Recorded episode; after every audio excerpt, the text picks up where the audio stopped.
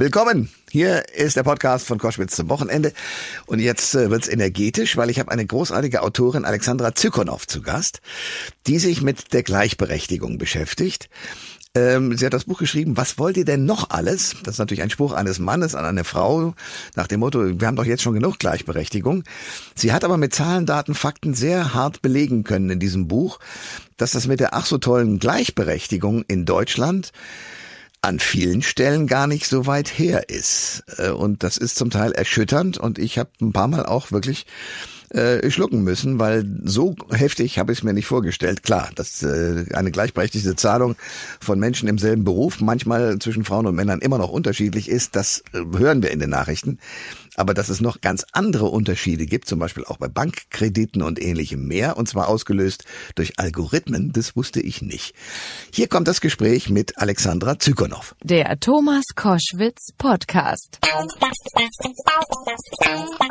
Ihr hört Koschwitz zum Wochenende und es gibt ein paar spannende Fakten, die ich tatsächlich so nicht kannte. Zum Beispiel, dass Frauen ein 32 Prozent höheres Risiko haben zu sterben, wenn sie von einem männlichen Chirurgen operiert werden. Oder auch, dass Frauen zum Beispiel bis bis zu 180.000 Euro jährlich verdienen würden, wäre Care-Arbeit, also die Kinderbetreuung oder Pflege von Angehörigen, bezahlte Arbeit. Oder auch, dass die Inflation die Preise für Frauenbekleidung und andere weibliche Produkte höher steigen ließ als für männliche. Das war mir alles nicht klar, aber glücklicherweise gibt es eine Autorin, nämlich Alexandra Zykonow, die hat das Buch geschrieben, Was wollt ihr denn noch alles? Zahlen, Fakten und Absurditäten über unsere ach so tolle Gleichberechtigung. Und die ist jetzt bei uns. Herzlich willkommen, Alexandra. Ich freue mich, vielen Dank. So, jetzt stelle ich dir natürlich gleich mal die Frage, die du in deinem Buch auch stellst. Was wollt ihr denn noch alles? Also was wollt ihr denn noch alles? Ja, im Endeffekt, du hast es im Grunde schon angeteasert. Diese Zahlen sind endlos. Also man könnte jetzt weitergehen und sagen, mehr als 90 Prozent aller BürgermeisterInnen in Deutschland sind männlich. Mehr als 75 Prozent aller ProfessorInnenstellen sind männlich besetzt. Ne? Also das geht sozusagen Chefredakteursposten, überhaupt CEOs in Unternehmen. Das lässt sich einfach endlos fortführen, äh, diese Anreihung von Zahlen. Und manche sind bekannt und manche waren mir, genauso wie du die jetzt aufgelistet hast, einfach völlig unbekannt. Und man schlackert mit den Ohren und denkt so, okay, krass, es ist nicht nur beruflich diskriminierend, sondern ähm, wenn man Pech hat, ist das einfach lebensgefährlich, was da passiert, weil offensichtlich männliche Chirurgen Frauen eher umbringen als weibliche Chirurgen äh, aber, Frauen aber auf dem Operationstisch. Das, das haut mich ja völlig um. Wo hast du denn diese Zahlen her und äh, wie, wie, wie kann man das denn überhaupt rauskriegen? Am liebsten würde ich ja sagen, ich habe mir die alle ausgedacht und das stimmt gar nicht, es ist ein Märchen. Ähm, so, ne, haha, reingefallen. Aber es ist halt einfach alles belegt. Es sind Untersuchungen, verschiedenste Untersuchungen in Deutschland, in Europa, in Amerika, Kanada, Großbritannien, Frankreich. Ganz vieles lässt sich eben vergleichen mit Zahlen und sozusagen unseren, unseren Leben in, in Deutschland und lässt sich adaptieren. Und äh, das, man, man kommt dann so vom Hundertsten ins Tausendste. Man liest eine Studie, die dröselt dann wieder fünf weitere Studien auf. Dann geht man da rein, die dröseln dann wieder fünf weitere Studien auf und man denkt so, wie kann das sein und wie kann sozusagen die Allgemeinheit davon nichts wissen? Das ist ja absurd. Ja, das ändern wir jetzt gerade, aber trotzdem, ich muss noch mal bei diesen 32 Prozent bleiben. Äh, ist das Absicht? Ist das Dusseligkeit? Ist da was, was, was steckt dahinter, dass Männer, also männliche Chirurgen offenbar Frauen offenbar häufiger töten als Männer?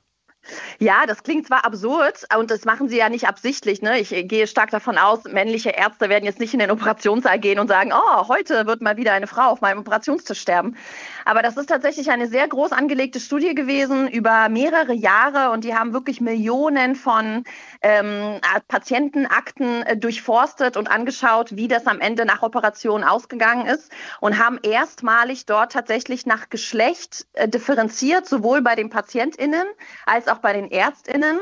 Und da kam das heraus. Und das liegt einfach daran, dass wir tatsächlich im Medizinstudium schon anatomisch einfach viel, viel weniger Informationen kriegen, wie weibliche Körper so aufgebaut sind, was da alles schiefgehen kann, was es da alles an ähm, Nebenwirkungen bei Medikamenten, bei Operationen, bei irgendwelchen Nachfolgebehandlungen schiefgehen kann, dass Zyklen von Frauen, Menstruationszyklen, hormonelle Schwankungen, Wechseljahre, dass all das mit reinspielt und dass Anatomien im Zweifelsfall einfach andere sind, auch bei Operationen und dass darin die Ärztinnen offensichtlich viel weniger und schlechter geschult werden und man davon ausgeht, der männliche Körper ist der Durchschnitt, aber ist er nicht. Nur für die Hälfte der Bevölkerung ist er das.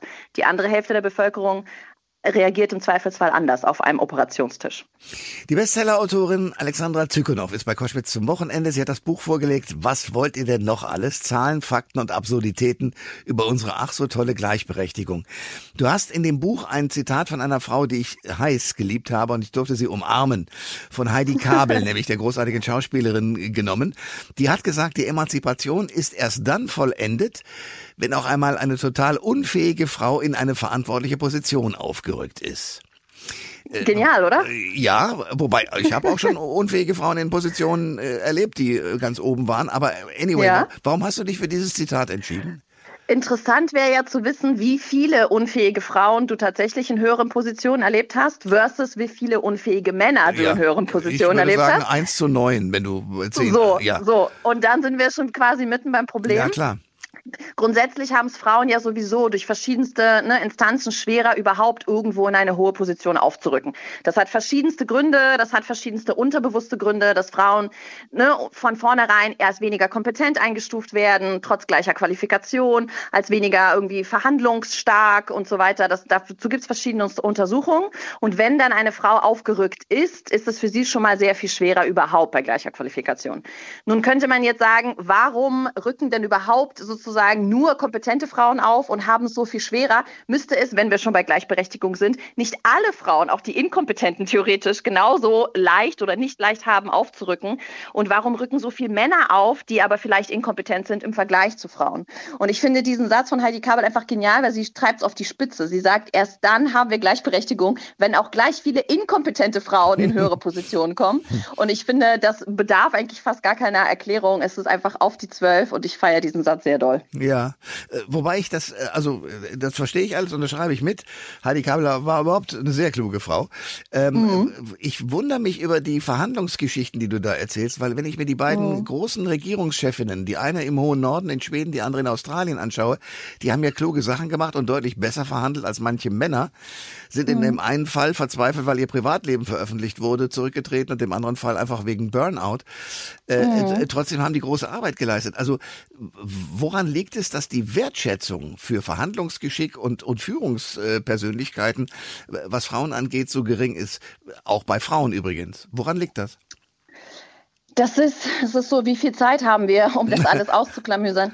Es gibt von der UN eine sehr, sehr gruselige Untersuchung, die vor ein paar Jahren rausgekommen ist und die besagt, 90 Prozent der Weltbevölkerung, ja, hegen negative Vorurteile Frauen gegenüber. 90. Also im Grunde, man könnte sagen, einfach fast alle. Der komplette Planet hat in irgendeiner Art und Weise Vorbehalte Frauen gegenüber. Und das könnte man jetzt sagen und sagen, gut, wenn das im Grunde unser Status quo ist Frauen gegenüber auf der Welt im Jahr irgendwie, ne, wann auch immer diese Studie 2015 war die, glaube ich, dann ist es so kein Wunder, dass Frauen dann im Grunde von klein auf eingeredet wird und es beginnt ja schon in der Schule. Ne? Frauen sind nicht so gut in Mathe, Frauen sind nicht so stark, Frauen sind eher die, die schüchtern sind, Männer sind diejenigen, die sich irgendwie raufen, Frauen sind eher diejenigen, die gerne sich um Babys kümmern, Babysitten. Also das sind so Klischees und die man denkt, wir sind in den 60ern und so denkt kein Mensch mehr. Aber es sind Dinge, die schon damit beginnen, wenn wir zum Beispiel in einer Grundschule eine Lehrerin oder ein Lehrer reinkommt und sagt, ich brauche mal drei starke Jungs, um einen Tisch von A nach B zu tragen. Warum sagt er nicht, ich brauche drei starke Kinder? In der Grundschule sind Jungs und Mädchen gleich stark. Yeah. Oder Schulaufgaben. Meine Kinder sind in der Grundschule. Schulaufgaben, die sie mir nach Hause bringen, wo zum Beispiel eine Matheaufgabe ist, der Papa zählt die Münzen in seinem Portemonnaie und die Scheine, wie viel holt er rein, wie viel legt er wieder raus. Was zählt die Mama bei derselben Aufgabe? Die Mama zählt Wäscheklammern, die sie aufhängt und dann wieder abhängt. Ne? Und das sind immer so diese, diese kleinen Dinge, die immer wieder drauf tropfen und die immer wieder Männer, Jungs, männlich gelesene Personen mit Geld in Verbindung bringen mit Arbeit, mit Führung und Frauen immer eher Haushalt, eher schüchtern, eher Kinder, eher Care-Arbeit. Und das tradiert sich bis nach oben. Und wenn wir im Grunde damit aufwachsen, dass in Kinderbüchern tradiert wird, in Hörspielen, in Serien, in Kinofilmen, in Hollywood, voll von diesen Klischees, dann wachsen wir einfach in diese Rollen rein und denken auch als Erwachsene, ah ja, okay, wir haben jetzt Kinder, ich bleibe eher zu Hause, ich gehe eher in Teilzeit. Der Mann sagt, oh, wir haben jetzt Kinder, ich bin jetzt der Ernährer, für, auf mich last, auf mir lastet jetzt der finanzielle Druck. Druck. Und so tradieren wir das bis zum Schluss und wachen auf, sind in Rente und der Mann verdient doppelt so viel als die Frau in der Rente. Und wenn sie sich trennen, ist sie in Altersarmut. Und das ist sozusagen das, was wir immer wieder vorleben und immer wieder tradieren, auch an unsere Kinder. Was wollt ihr denn noch alles? Zahlen, Fakten und Absurditäten über unsere ach so tolle Gleichberechtigung hat geschrieben Alexandra Zykonow und die ist Gast bei Koschwitz zum Wochenende. Ich habe etwas in deinem Buch gefunden, da habe ich gedacht, das kann ja wohl nicht sein. Äh, durch Algorithmen kriegen mhm. Frauen automatisch kleinere Kredite gewährt oder gar schlechter bezahlte Jobs angezeigt. Wie, ja. wie funktioniert das? naja, man muss verstehen, äh, erstmal, wie ein Algorithmus funktioniert. Ne? Man, man hat das ja, das ist ja jetzt sozusagen in aller Munde, dieses ganze Thema künstliche Intelligenz. Und Algorithmen werden gefüttert durch unzählige Tausende von Datenbanken, Artikeln, journalistische Artikel, Wikipedia-Artikel, äh, ne? alles Mögliche, was wir sozusagen Algorithmen füttern und ihnen beibringen, so funktioniert die Welt, das googeln die Leute, äh, Frauen verdienen eher weniger, ihre Kredite, ne, Ansprüche sind eher geringer, bei denen ist die Gefahr größer, sie werden es nicht zurückzahlen. Das lernen Algorithmen sozusagen all, alles, hm. indem man sie damit füttert. Und wenn dann Situationen auftreten, wo eine Frau vielleicht erfolgreich ist und einen größeren Kredit oder überhaupt einfach Kredit aufnehmen möchte, dann lernen Algorithmen, Ah, aber bei Wikipedia und in diesen ganzen Artikeln zu Gender Pay Gap und Frauenaltersarmut und so weiter sind ja Frauen sozusagen eher gefährdet finanziell und werden diesen Kredit wahrscheinlich nicht so sicher zurückzahlen, eventuell als ein Mann. Also gewähre ich als Algorithmus, weil ich daraus gelernt habe, dieser einen Frau, die jetzt da vor mir sitzt, am anderen Ende der Leitung sozusagen und einen Kredit äh, gewährt bekommen möchte, der gewähre ich jetzt äh, schlechtere Konditionen oder gewähre ich den höheren Kredit nicht, den ich normalerweise einem Mann gewähren würde. Das ist das Problem, wenn wir im Grunde in der analogen Welt mit bestimmten Klischees in unseren Köpfen herumlaufen und gleichzeitig in der KI-Branche in Deutschland zum Beispiel 75 Prozent Männer arbeiten. Das heißt, Männer diese Programmierer sind, die diese Klischees im Zweifelsfall, ohne es zu wissen, an die Algorithmen weitergeben, dann passiert es, dass unsere Klischees aus der analogen Welt in die digitale Welt transformiert werden und dort weiter wüten. Und ne, das sieht man nicht nur an Algorithmen, äh, das sieht man einfach an künstlichen Intelligenzen ganz grundsätzlich, nicht nur bei Männern und Frauen, sondern wenn 75 Prozent eher weiße Männer sind, die in der KI-Branche arbeiten, dann passiert es auch, dass rassistische Klischees weiter tradiert werden. Dann passiert es, dass irgendwelche Gesichtserkennungssoftwares zum Beispiel männliche, weiße, europäische Männer sehr, sehr gut erkennen, weibliche äh, eher schlecht oder Menschen of Color noch schlechter oder Frauen of Color noch schlechter. Also ne, diese, diese ganzen Diskriminierungen im analogen Raum transportieren wir genauso in den digitalen Raum. Und das ist ein sehr, sehr großes Problem. Alexandra Zykonow ist mein Gast bei Koschwitz zum Wochenende. Ähm, das Buch, was wollt ihr denn noch alles, ist ja sozusagen eine, eine männliche Formulierung vermutlich mal, nach dem Motto, sag mal, ja. Äh, so, hast, warst du wütend, als du gedacht hast, ich schreibe dieses Buch oder was war der Auslöser? Tatsächlich war der Auslöser für dieses zweite Buch mein erstes Buch. Ich habe vor zwei Jahren äh, das erste Buch herausgebracht. Äh, ähm, wir sind doch alle längst gleichberechtigt. Auch so ein typischer männlicher Satz, sage ich mal, wobei auch Frauen diesen Satz formulieren, ne, die sich vielleicht in dieser Rolle der Opferrolle des, der Diskriminierung gar nicht so sehr verorten möchten. Und ich habe beim ersten Buch schon gemerkt, wie viele wirklich abgefahrene, um nicht zu sagen abgefuckte Statistiken es da draußen gibt, von denen einfach die Welt nichts weiß und unbedingt erfahren muss.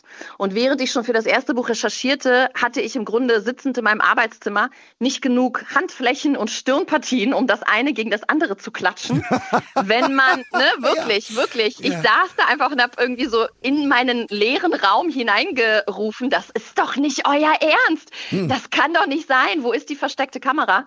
Und bei mir mischte sich dann immer Wut mit so Resignation, mit schwarzem Humor, weil ich irgendwann, du merkst es vielleicht ja auch selbst irgendwie an meiner Art, ich, ich, ich kann dann da, gefühlt darüber nur noch lachen, weil es bleibt einem nichts anderes übrig. Sonst ja. würde man halt heulen. So. Ja.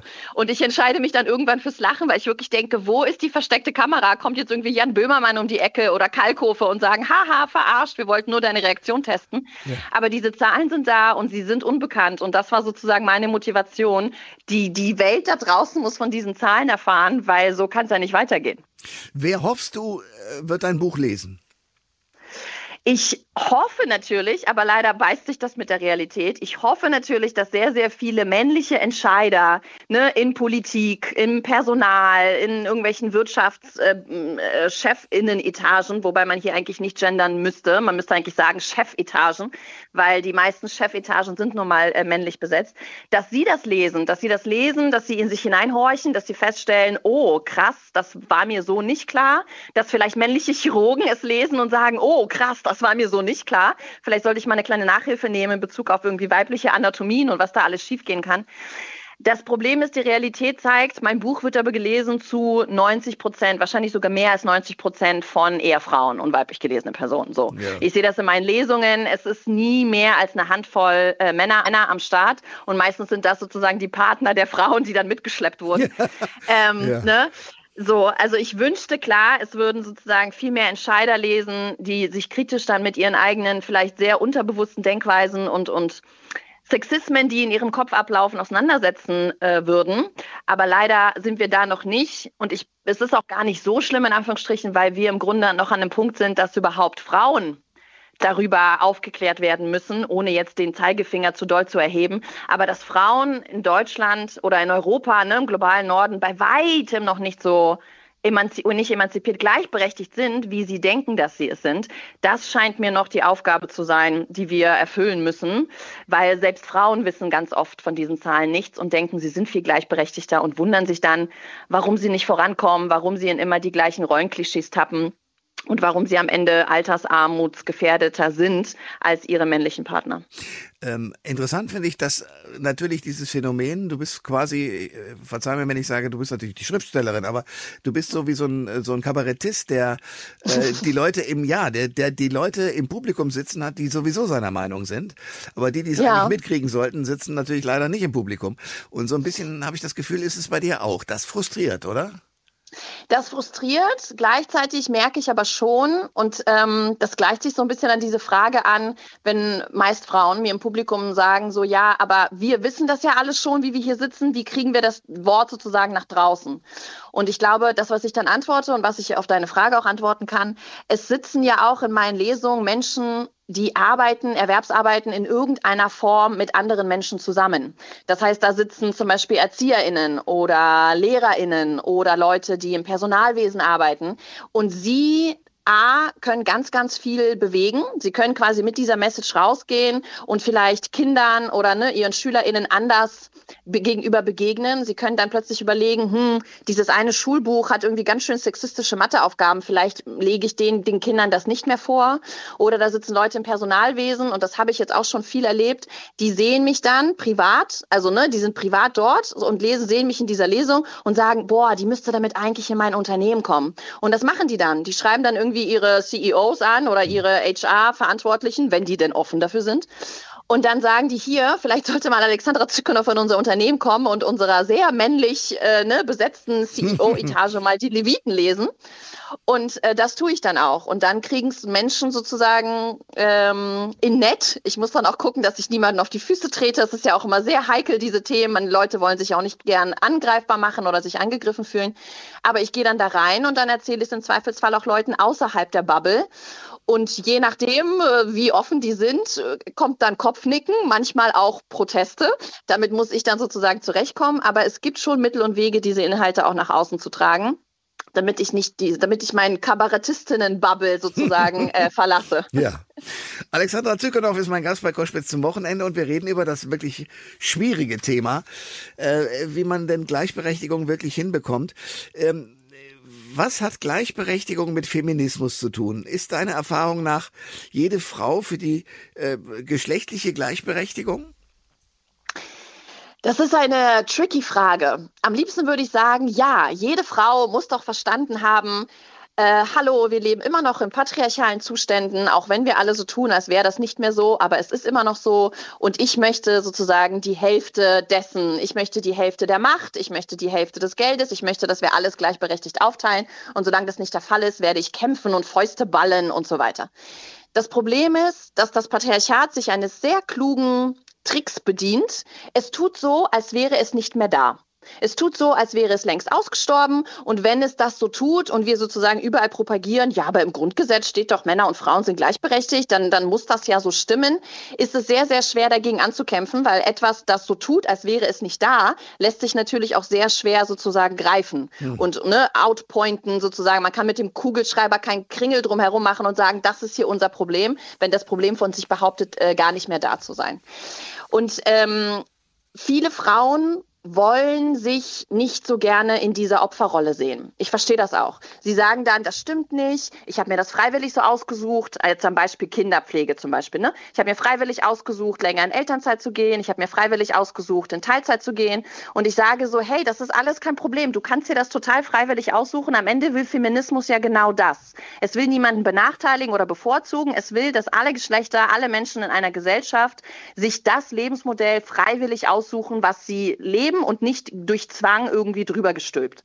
Das Problem ist, dass ganz viele Frauen, die denken, dass sie sich das freiwillig ausgesucht haben, ganz oft sich das vielleicht doch gar nicht freiwillig ausgesucht haben. Weil wie freiwillig kann die Entscheidung, wirklich sein, zum Beispiel bei einem Kind länger Elternzeit zu nehmen und länger in Teilzeit zu gehen, wenn im Grunde das komplette äh, Umfeld um einen herum es nur genau so macht und alle anderen Modelle aber so komisch abstraft. Wenn meine Eltern das schon gelebt haben, meine Großeltern, die Freundinnen, die Kita-Freundinnen, die Erzieherinnen und alle quasi, wenn wir das Modell anders leben wollen würden und der Mann geht in Elternzeit, der Mann bleibt in Teilzeit, dann so komische Sprüche klopfen und man immer das Gefühl hat, man ist irgendwie falsch, man ist irgendwie eine Rabenmutter, irgendwie die Mama sagt das, die Schwiegermama sagt das und der Papa sagt auch komische Sprüche, der hm. Bruder hm. versteht das nicht und bla, dann ist das sehr schwer dagegen anzukommen, so dass ich dann ganz oft diesen Frauen sage, so ja, ihr denkt, ihr habt euch freiwillig ausgesucht, aber horcht mal in euch hinein, habt ihr das wirklich?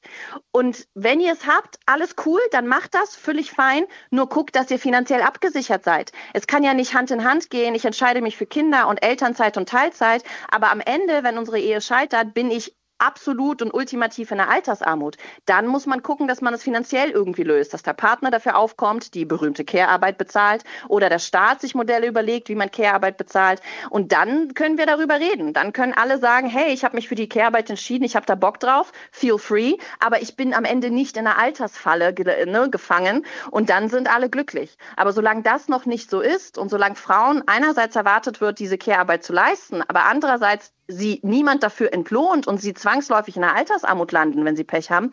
Äh, so lange braucht es den Feminismus und so lange müssen Frauen akzeptieren, dass sie in dieser Opferrolle sind, was aber nicht heißt, dass sie ohnmächtig sind. Sie können dagegen ankämpfen, es ist nur wahnsinnig schwer. Was hat dich denn bewogen, und ich höre dir mit Vergnügen zu, weil du ja mit einer großen Energie das alles machst, was hat dich bewogen, da so äh, die Vorkämpferin zu werden? Äh, ich äh, musste es lernen äh, auf eine harte Tour selbst sozusagen. Also ich bin, und das klingt jetzt so, als wäre ich jetzt schon so quasi mit dem feministischen Löffel als Baby geboren worden. so war das überhaupt nicht. Ich habe meine ganzen, ich bin jetzt 38 Jahre alt, ich habe meine ganze 20er äh, gedacht, wir sind alle längst gleichberechtigt. Ich war eine dieser Frauen, die gesagt hat, wir brauchen den Feminismus nicht, wir sind längst weiter, wir haben irgendwie 2000, was war das, 2010, 2010 2015, 2018, wir brauchen Feminismus nicht. Äh, das ist alles kein Problem. Ich kann das mit meinem Mann ausfechten. Ich kann das irgendwie mit meinen Arbeitgebern ausfechten, wenn ich das möchte. Und ich, ich bin stark und werde meine Gehälter selbstbewusst verhandeln und so weiter. Und dann bin ich aber selbst Mutter geworden und wurde sehr doll eines Besseren belehrt. Ah dann ne, hatte ich einfach Verhandlungsgespräche und wusste, krass, der Typ äh, ist nach mir eingestellt worden, ist aber vor mir befördert worden. Äh, krass, der Typ äh, ist irgendwie genauso Vater, kriegt aber irgendwie höhere, ne, wenn ich als freie Journalistin gearbeitet habe, kriegt aber irgendwie höhere äh, Honorare als ich. Und äh, krass, ich habe irgendwie Kinder bekommen und habe gesagt, ich will früher in den Job zurück und habe plötzlich Sprüche gesagt bekommen wie, ja, ja, wart erst mal ab, wenn wenn das Baby da ist, willst du gar nicht mehr arbeiten. Mhm. Wo ich mir dachte so, hä, wie, ich, was? Ich gehe doch auch nicht zu meinem Vermieter und sage, wissen Sie, ich habe jetzt ein Baby bekommen, ich will gar keine Miete mehr bezahlen, mhm. weil man hat mir gesagt, ich will auch nicht mehr arbeiten. Ne? Und das waren so Sprüche und Erwartungshaltungen an mich, die komischerweise an mich gestellt wurden, aber an meinen Mann nicht. Bei ihm hat niemand gesagt, ja, ja, warte erst mal ab, bis das Baby da ist, dann willst du gar nicht mehr arbeiten. Ne, bei ihm hat sich auch niemand gewundert, warum er irgendwie drei Tage nach der Geburt unseres Babys wieder ganz normal Vollzeit in, äh, zur Arbeit marschiert ist. Während wäre ich drei Tage nach der Geburt wieder ins Büro marschiert. Ich glaube nicht, dass das physiologisch möglich gewesen wäre, aber hey, hätte man mich irgendwie abgestempelt als, was ist denn mit dir nicht in Ordnung? Oder um Gottes Willen ist dem Baby was zugestoßen? Warum bist du denn plötzlich so kurz nach der Geburt wieder arbeiten? Und da merkte ich, wie unterschiedlich, absurd unterschiedlich, auch in einem Jahr 2020, 2022, 2024, wie unterschiedlich die Ansprüche in Deutschland immer noch an eine Frau und eventuell Mutter sind und an einen Mann und eventuell Vater. Und je mehr ich darüber das erlebte, je mehr ich das thematisierte, desto mehr merkte ich, dass das sehr vielen Frauen so geht wie mir. Ich bin kein Einzelfall. Und dann steigt man irgendwann ab in den Kaninchenbau und recherchiert und stellt fest, ach du Kacke, da hängt ja ein ganzes strukturelles Problem dahinter. Und so, so kam das. So habe ich mich, ich nenne das immer, ich habe mich radikalisiert. Die Mutterschaft hat mich radikalisiert. Ich sehe schon. In feministischer, feministischer Sicht. Was müsste, ja, oder anders gefragt, welche Stellschrauben müsste die Politik drehen, damit das besser wird? Ja, da gibt es auch da würde ich fragen, wie viel Zeit haben wir noch? Äh, da könnten wir eine ganze Sendung mitfüllen. Aber ich habe tatsächlich am Ende äh, des zweiten Buches und am Ende der vielen, vielen Studien, die ich gewälzt habe, bin ich immer wieder zurückgekommen zu der Ursprung des Problems oder einer der Ursprünge des Problems ist tatsächlich die berühmt-berüchtigte Care-Arbeit. Also die Tatsache, dass Frauen nach wie vor im Haushalt, bei den Kindern, bei diesem ganzen, ne, wer schmückt äh, weihnachtlich, ist ja jetzt schon bald, wer schmückt weihnachtlich das Haus, wer besorgt die Sachen, welche Geschenke, welche Kita-Feste, welche Kuchen muss ich backen, welche Kinder haben Allergien, welche Erzieherin muss ich da irgendwie noch ne, mitdenken, welche Kekse und so weiter. All dieser ganze Mental Load und all das raubt Frauen Ja und weiblich gelesene Personen unfassbar viel Zeit. Und die Statistik belegt, dass Frauen nach wie vor heute doppelt so viel Care-Arbeit machen im Schnitt im Vergleich zu Männern. Also bei Männern sind es ungefähr zweieinhalb Stunden am Tag und bei Frauen sind es mehr als fünf. Und diese Zeit fehlt ja Frauen. Ne? Frauen haben ja auch nur 24 Stunden am Tag. Das heißt, wenn sie doppelt so viel Care-Arbeit oder doppelt so viele Stunden täglich geraubt werden durch Care-Arbeit, sind das Stunden, die Frauen fehlen für Vorankommen Job, für vielleicht Überstunden, um irgend so ein Projekt einzureichen, für vielleicht irgendwie finanzielle äh, Kurse, die sie wählen könnte, die sie belegen könnte, um Weiterbildung und so weiter. Das heißt, um zu, wenn du mich fragst, was müsste passieren, damit sich Gleichberechtigung ansatzweise wirklich ähm, ernsthaft angegangen werden kann, muss die Politik es hinbekommen, viel, viel mehr Männer in Care-Arbeit zu bringen. Das heißt, viel mehr Anreize zu schaffen, wie zum Beispiel mit dem Elterngeld, das übrigens seit seiner Einführung seit 16 Jahren nicht ein einziges Mal erhöht wurde, trotz Doppelwumse und trotz Inflation und Co. Aber das ist ein Riesenanreiz, zum Beispiel Elterngeld zu erhöhen, äh, damit viel mehr Väter in Elternzeit gehen, damit sie dann nicht sagen können, wir verlieren als Familie so viel Geld. Ne? Zum Beispiel ist das Elterngeld auch nur 65 Prozent des vorherigen Lohns. Warum? Es gibt Länder um uns herum, die zahlen den äh, Eltern, die in Elternzeit gehen, weiterhin 100 Prozent ihres Lohnausfalls, weil sie machen ja, sie gehen ja nicht irgendwie, Entschuldigung, Eier schaukeln, hm. sondern sie, sie passen ja auf ein Baby auf ne? und, und sozusagen für den, für den Steuerzahler und Arbeitnehmer von morgen. Warum sollten sie dafür Geld einbüßen? Das heißt, wir müssen von der Politik Anreize schaffen, um viel, viel mehr Männer und Väter in Elternzeit Elternzeiten zu bringen und viel mehr Männer und Väter in Care-Arbeit zu bringen, in Teilzeit, weil dann Frauen automatisch, und darüber gibt es Untersuchungen, wie das miteinander verlinkt ist, weil dann Frauen automatisch mehr Zeit hätten, um selbst ihre eigene Erwerbstätigkeit nach vorne zu bringen, um ne, bessere Stellen, bessere Projekte und so weiter für sich